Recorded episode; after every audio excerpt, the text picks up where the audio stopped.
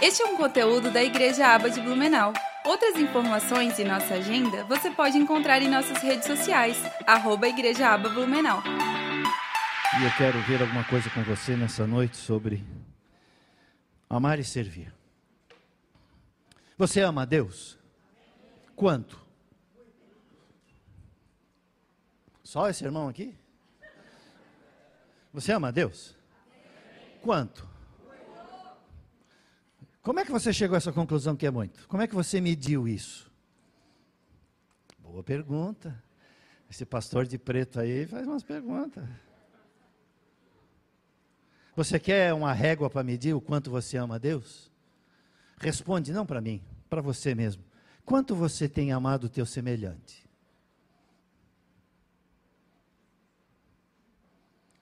Olhos se arregalam. O silêncio toma conta do recinto. E o Espírito Santo fala. Amar e servir. Você serve a Deus? Só essa irmã. Você serve a Deus? Quanto? Ah, e qual é a régua? Como é que você sabe que é muito? Como é que você mediu isso? Sabe como é que se mede o quanto você serve a Deus? Quanto você serve ao teu próximo. Esse pastor de preto está começando a complicar as coisas nessa noite. Irmão, dizer que ama ou que serve a Deus a quem você não vê.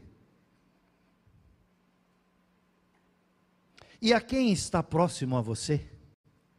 Teu cônjuge, teus filhos, tua família, aquele síndico simpático e maravilhoso do teu prédio, a tua sogra, o teu chefe, a quem você vê, está ali, ó, está ali. Como é que você consegue dizer que ama Deus, não o vendo? E a quem você vê, que você ouve, que você sente, quem você convive, você não ama? Boa pergunta, né? Abra sua Bíblia no Evangelho segundo João. A história de Jesus é tão rica que quatro autores diferentes, Mateus, Marcos, Lucas e João. Se você achar a grande divisão da Bíblia entre Velho e Novo Testamento, você vai achar no Novo Testamento esses quatro livros e o livro de João é o quarto livro. Evangelho segundo João, capítulo 13. É uma passagem muito rica, muito maravilhosa aonde o Senhor nos ensina muito. E eu quero que você acompanhe essa leitura e vamos conversar um pouco nessa noite. João capítulo 13, a partir do primeiro versículo. Ora, antes da festa da Páscoa, sabendo Jesus que já era chegada a sua hora de passar deste mundo para o Pai, como havia amado os seus que estavam no mundo, amou-os até o fim. Jesus sabia o que ia passar, o que ia enfrentar. Jesus tinha um propósito ao vir sobre a terra e cumpriu esse propósito. Ele foi homem como você e eu, nasceu no ventre da Virgem Maria, concebido pelo Espírito Santo, foi neném, fez coisas de neném, foi menino, fez coisas de menino, foi adolescente, aos 12 anos já dava nó nos religiosos e nos teólogos da época. E durante todo o tempo sabia que veio e o que o esperava. Perto dos 30 anos, iniciou o seu ministério. Começou transformando numa festa água em vinho. É uma passagem que eu também, quem já assistiu casamentos que eu faço, eu não consigo fugir desse texto. Eu sou meio, sim, sabe, disco furado. Fez durante cerca de três anos o seu ministério, curou, falou do reino de Deus, fez sinais, fez maravilhas, ensinou princípios para mim e para você, enfrentou a morte, no julgamento mais fajuto da história da, do homem sobre a terra, foi julgado sem ter culpa nenhuma. não é novidade, a justiça ser injusta.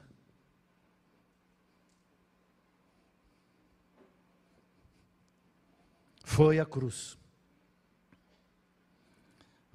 verteu seu sangue, todo ele. O texto diz que depois que saiu todo o sangue, saiu só água, só a linfa, que é a última coisa que sai de um. Não precisou ter os seus ossos quebrados, porque já tinha morrido. Lá do alto, clamou: Está consumado, está feito, está pronto, cumpri a minha tarefa. E na última frase disse: Senhor Deus, nas tuas mãos entrego o meu espírito. A cabeça caiu, ele deu o último suspiro e o corpo dele morreu.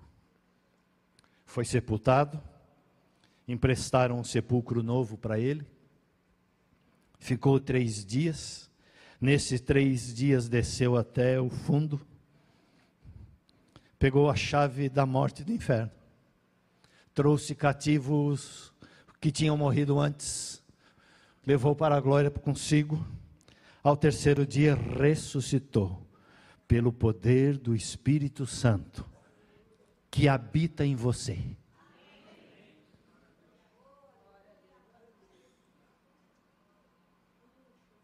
Quando o diabo vier soprar que você não pode, lembra, em mim habita o poder que ressuscitou a Jesus Cristo dentre os mortos. É o mesmo Espírito, não é outro. Amém? Tenha isso em mente. O poder que ressuscitou a Jesus é que te capacita a vencer todas as coisas. Se venceu a morte, as coisas que eu e você enfrentamos no dia é muito mais fácil de ser enfrentado. Ok, foi para o céu, sentou à destra, que quer dizer à direita de Deus, e intercede por mim e por você. É o nosso advogado, conforme João, quando nós temos alguma encrenca na terra, o nosso advogado, Jesus Cristo, o justo, intercede diante do Pai por mim e por você. Quando eu, numa prova de kart, na última volta, faço a ultrapassagem na pessoa que está na frente, vou ganhar a bateria, vem alguém por trás e me joga lá no pneu. E eu caio para último. Eu tenho uma certa reação. Nessa hora, o meu advogado ligeiro pega o cartãozinho dele e diz: Deus, Deus, aqui, aqui, releva, releva, aqui, ó, é meu cliente.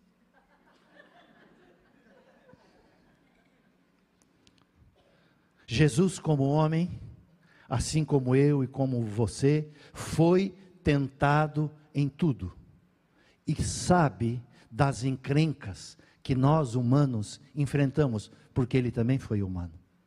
Então ele sabe como interceder junto a Deus nas minhas e nas tuas falhas.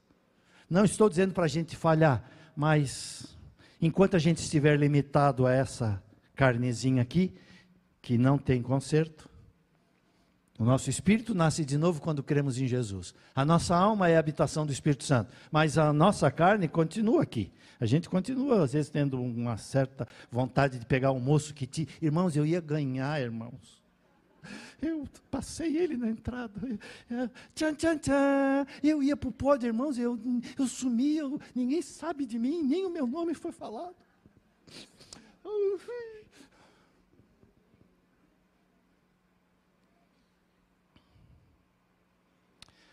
Olha aqui esse Senhor a palavra de Deus diz que tudo que foi criado, ele estava presente. Assim, e disse Deus: haja, e houve. Antes diz que a terra era sem forma e vazia, e o Espírito de Deus pairava sobre as faces, a face da água. Deus Pai pensava. Jesus, que é o Verbo, que é a palavra, falava, e o Espírito Santo que estava sobre a massa informe da terra, pegava a palavra de Jesus, que era a expressão do pensamento de Deus Pai, e o Espírito Santo transformava em realidade aquilo que era dito. Então, Jesus é participante direto da criação do universo. Ele recebeu, depois que ressuscitou, o nome sobre todo nome. Não há nome maior no universo do que o nome de Jesus Cristo de Nazaré, o nosso Senhor. Ao nome dele tudo se sujeita: o inferno, a terra, os homens, o espírito humano, as coisas no céu, os anjos, os querubins, funcionam em função dele. Ele é o centro do universo. O centro do universo não é aquele buraquinho que nós temos no meio da barriga chamado nosso umbigo. Não é o centro do universo. O centro do universo é Jesus Cristo de Nazaré. O centro do universo fez a seguinte coisa. João 13. Está aí na tua Bíblia? Ora, antes da festa da Páscoa, sabendo Jesus que já era chegada a sua hora de passar deste mundo para o Pai, como havia amado os seus que estavam no mundo, amou-os até o fim. E acabada a ceia, tendo já o diabo entrado no coração de Judas Iscariotes, então esse Judas estava presente, irmãos. E o que que diz o versículo anterior a esse? O que que Jesus fez com Judas, irmão? Odiou. Tu vai me trair, sem vergonha, safado. Tu vai ver o que é bom para tosse. Foi isso que Jesus fez? Não. O que, que Jesus fez com Judas Iscariotes? Até quando? Até, não foi até um pouquinho antes? Não. Vocês são leitores atentos da palavra. É assim que a gente tem que ler a palavra. Jesus amou o tal do Judas, irmãos. Como é que está o teu com quem não te é simpático?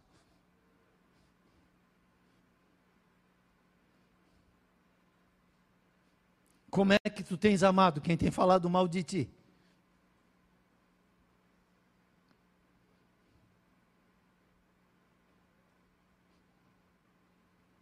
Até onde tem ido o teu amor por quem jogou pedra esses dias em ti?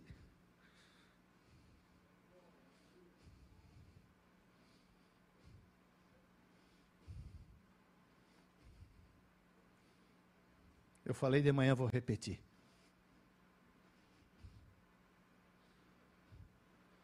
Numa sala chamada sala cirúrgica, aonde operações são realizadas, há duas características. Uma, elas são frias, para que circule menos sangue no teu corpo, aí quando corta para não espirrar. Por isso é tão frio. Quem já passou por uma cirurgia sabe como é gelada aquela sala. E a segunda característica, numa sala onde é feito cirurgia, há silêncio.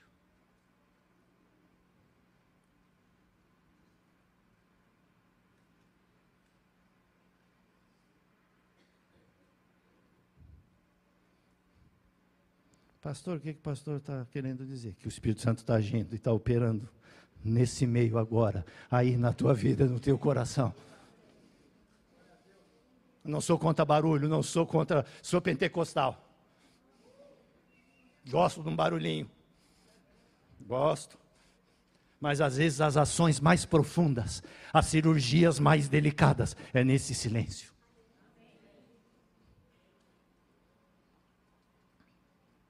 Jesus, sabendo que o Pai tinha depositado nele, nas suas mãos, todas as coisas, e que havia saído de Deus e que ia para Deus, todas as coisas estão na mão do Senhor. Nada que acontece contigo está fora do controle dele. Por mais que tu não acredite, mesmo que tu ache que está tudo esculhambado, ele está no controle, ele está vendo, às vezes é a tua atitude que esculhamba as coisas, mas ele, porque todas as coisas, está escrito aqui, estão nas mãos dele que tinha saído de Deus e que ia para Deus, levantou-se da ceia, tirou as vestes e, tomando uma toalha, cingiu-se. Tirou a roupa mais grossa, a roupa de cima, e pegou uma toalha, como um churrasqueiro faz, um pano de prato e põe assim no ombro. Jesus pegou uma toalha e botou no ombro. Irmãos, o Rei do universo se despiu E eu e você que não somos nada, às vezes não queremos descer e ceder um milímetro para alguém na nossa vida. O dono do universo, o criador dele, o mantenedor do universo, abriu mão.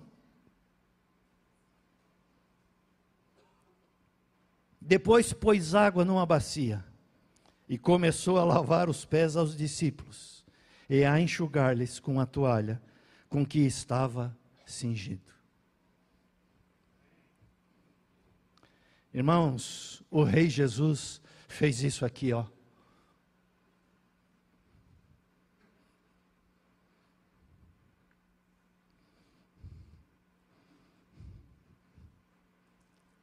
Quem é grande, quando se diminui, não perde nada.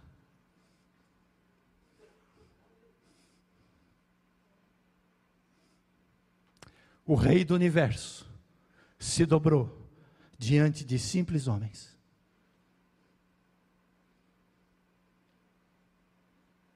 O Senhor da glória não teve dificuldades de ficar abaixo.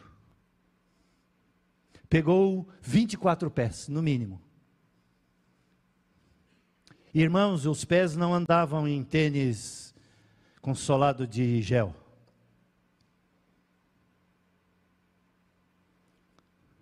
As pessoas na época usavam sandálias abertas. Não havia asfalto, nem paralelepípedo tinha. Ninguém andava de ônibus, de Uber, de avião. Era a pezito. Para ir daqui para lá, era em estrada poeirenta. Então você imagina como estavam os pés daqueles discípulos. Não havia podóloga. Propaganda para uma irmã aqui que é das boas ali. Jesus não ia de 15 em 15 dias fazer a unha. Aqueles pés sujos, o Senhor da glória, o Rei do universo, pegou em suas mãos e lavou. Pegou a toalha e enxugou.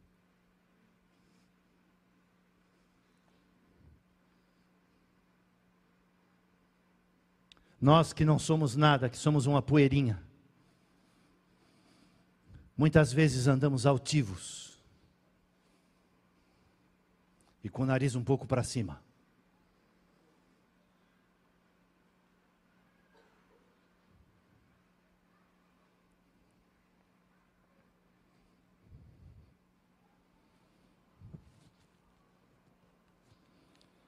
Aproximou-se, pois, de Simão Pedro, que lhe disse: Senhor, tu lava-me os pés a mim?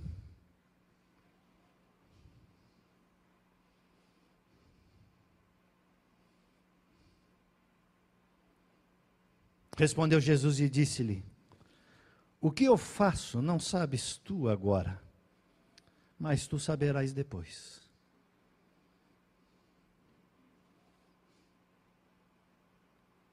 Se você nunca tinha ouvido essa lição, essa passagem bíblica, se você não sabia desse princípio, hoje você está sabendo. Disse-lhe Pedro: Nunca me lavarás os pés. Algumas pessoas se fecham. Alguns de nós têm dito não à ação do Senhor. Alguns de nós na porta do nosso coração, o Espírito Santo tem batido.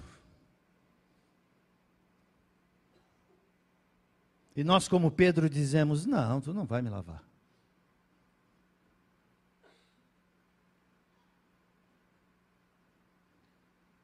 Há áreas na nossa vida que o Senhor quer visitar para mudar. E há áreas, nessas áreas da nossa vida, que nós dizemos: Não, aqui não.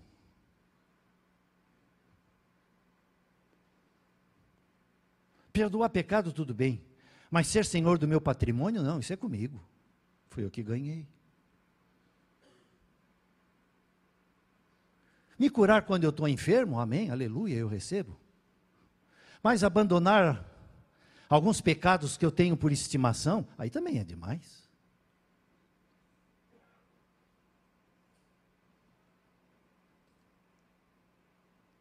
Pedir a bênção do Senhor para ser promovido no emprego, aleluias.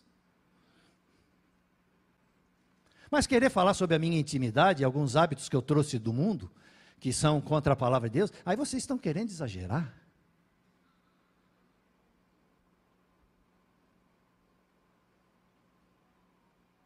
Nós imitamos Pedro, irmãos, às vezes.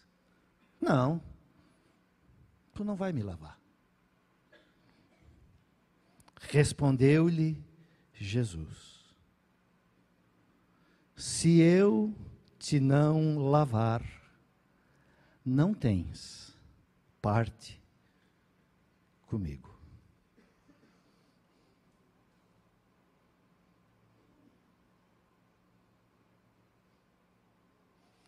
Você é convencido que a tua vida precisa ter parte com Jesus?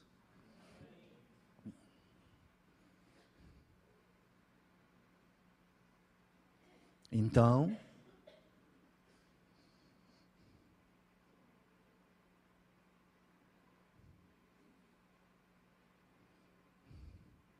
Disse-lhe Simão Pedro: Ah, Senhor, se é assim, não só os meus pés, mas também as mãos e a cabeça. O Pedro era exagerado. O Pedro era 8 ou 80 mil.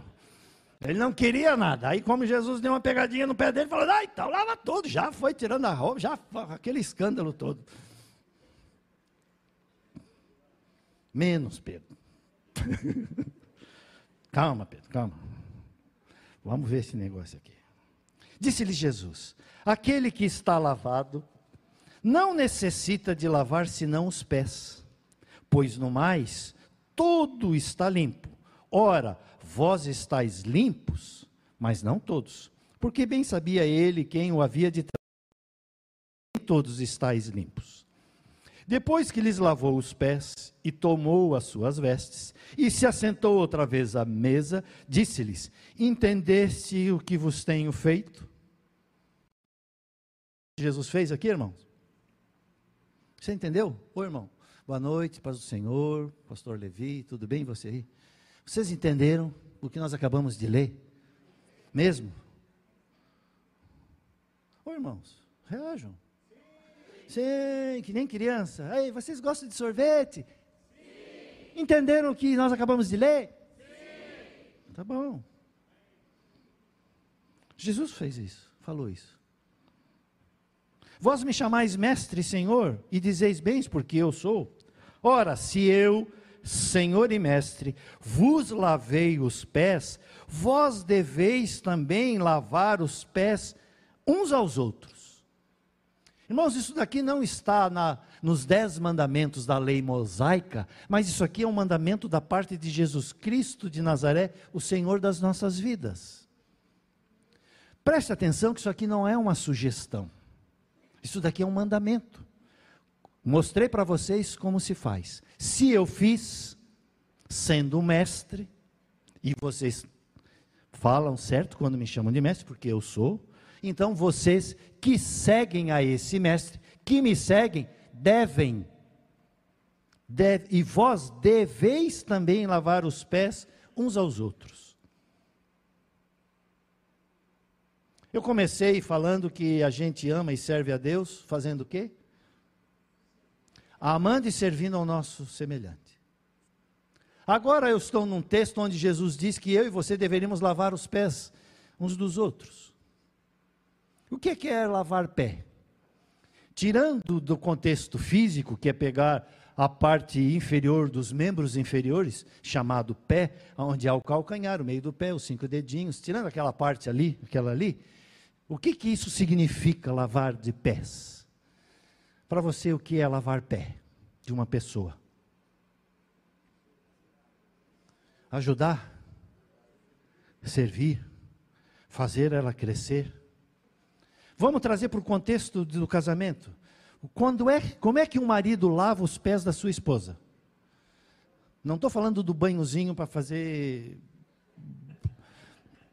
Não, é lavar metafórico agora. Ah, vocês gostam dessa ideia. Estou sabendo. Tá bom. Mas não é o tema hoje. Irmãos, lavar o pé é tornar a outra pessoa melhor do que ela estava. O pé estava sujo, agora o pé está limpo.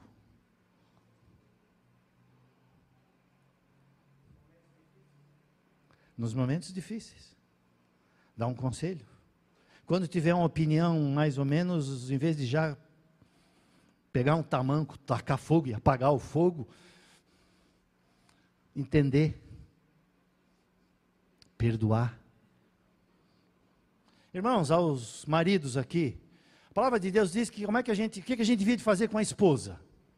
Vós, maridos, é, não entendi. Vós, maridos, os irmãos, os irmãos não estão querendo repetir esse versículo?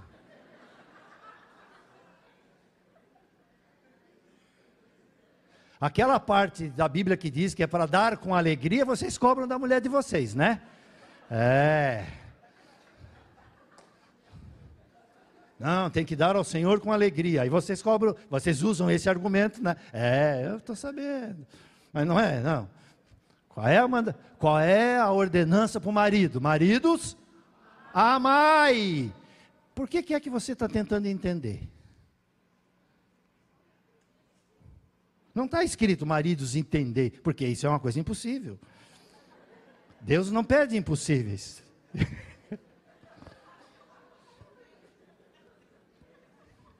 Se lembra da história da lâmpada do gênio? Eu quero ser rico, eu quero ter uma pista reta, beirando o litoral brasileiro, do sul até São Paulo. Quatro pistas que vão, quatro que vêm, para somente eu explorar os pedágios. Aí o gênio diz: Cara, isso é impossível. Isso não tem como fazer, esquece. Tá, então eu quero entender a minha esposa. Aí o gênio para. Quantas pistas mesmo que tu queria?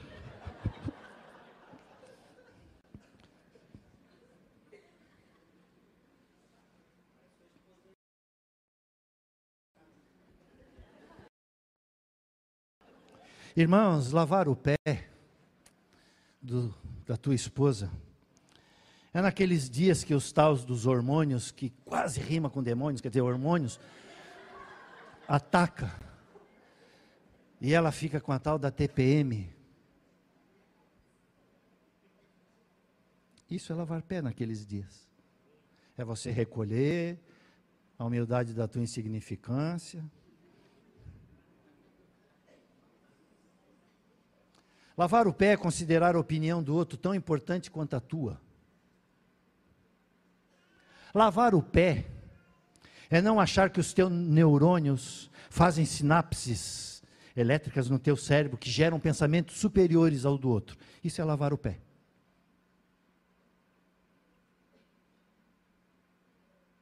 Lavar o pé é, em alguns instantes, ficar na altura. Lavar o pé, só a tua opinião tem que prevalecer. Lavar o pé é perdoar.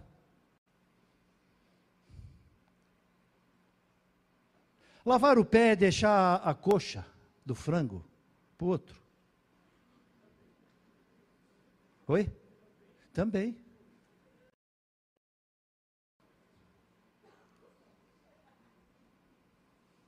Lavar o pé dá preferência ao outro. Lavar o pé é honrar.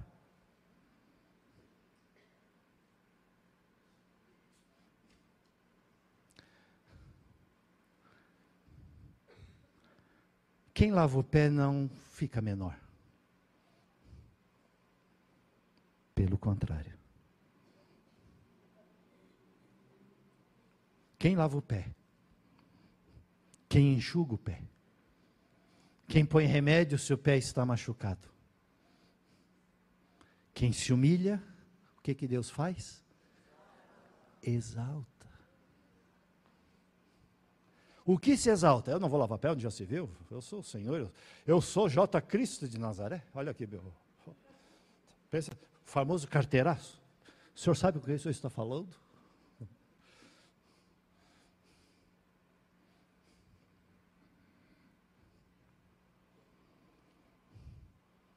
Na verdade, na verdade vos digo que não é o servo maior do que o seu senhor.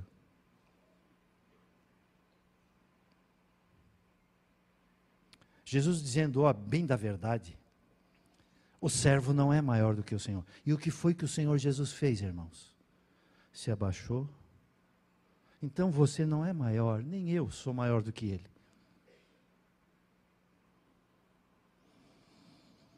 Nem o enviado maior do que aquele que o enviou. Se sabeis essas coisas, bem-aventurados sois se as fizerdes. Eu quero que você vá um... ache o livro de Filipenses, capítulo 2, versículo 3 e 4. Tem uma passagem que ensina um princípio difícil de nós colocarmos em prática. Mas não é porque é difícil vivê-lo. Não é porque uma coisa é difícil que você não deve fazê-la. Nós temos por hábito, quando tem duas coisas a serem feitas, uma fácil e uma difícil, fazemos a fácil logo e fugimos da difícil. Mas as coisas difíceis e complexas também precisam ser feitas. Coisas importantes na nossa vida não são as mais fáceis de serem alcançadas. As coisas mais complexas, mais verdadeiras, mais preciosas, dão mais trabalho. Se você tem um curso superior completo, você sabe o trabalho que te deu. Para ser formado na primeira série do primário não precisa muito esforço. Uma criança de sete anos faz.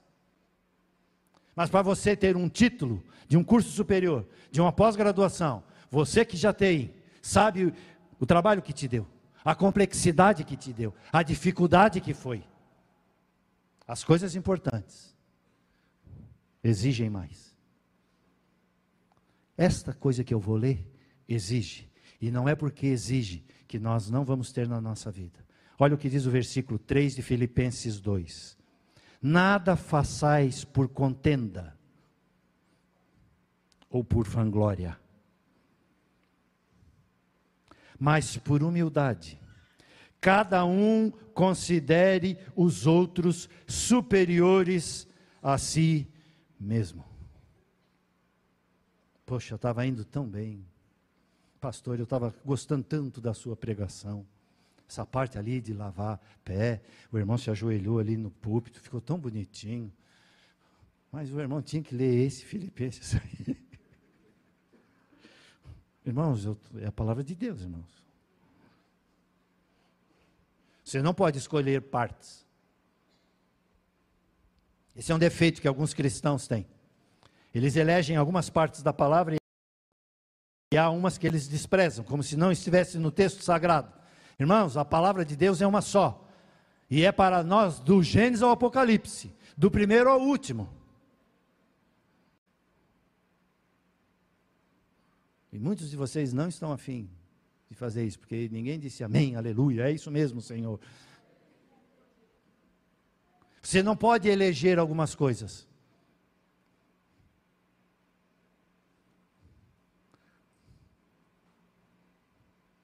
Tudo que está na palavra é porque eu e você precisamos. O manual do fabricante, chamado Bíblia Sagrada, o manual de quem fabricou o ser humano, tem todas as dicas para todas as situações. Então você tem que ler tudo. Tudo que você passa por cima, muito provavelmente você vai ter problema naquela área, porque você não sabe, você não está preparado para vencer. Então leia tudo, meu irmão. Essa parte aqui, esse versículo, é para mim e é para você também. Considere os outros superiores a você. É bom para a nossa carne? Não é. É bom para o nosso orgulho? Muito menos. Ai, para o nosso ego inflado? Pior ainda. Mas é necessário, está ali. Ó. Bota de novo, irmão, para os irmãos saberem que está escrito. Olha aí, ó. cada um considere os outros superiores a si mesmo. Não atente cada um para o que é propriamente seu, mas cada qual também para o que é dos outros. Ô irmão, na nossa nação, do jeito que as coisas públicas são tratadas nesse querido e abençoado Brasil, se esse princípio fosse visível, nós éramos o país do primeiríssimo mundo. Mas aqui, se não é meu, me interessa a mim. Só que a palavra está dizendo ali, ó, não atente cada um para o que é propriamente seu, mas cada qual para o que é dos outros. Há um princípio, uma máxima do Evangelho de Jesus. Sabe como você quer ser tratado? Sabe como você quer que as pessoas façam para ti? Faça para os outros. Então, você vai ser discípulo do Senhor Jesus. Este é um conteúdo da Igreja Aba de Blumenau. E para acessar em vídeo é só procurar em nosso canal do YouTube. Outras informações e nossa agenda você pode encontrar em nossas redes sociais, arroba Igreja Aba Blumenau. Que Deus te abençoe!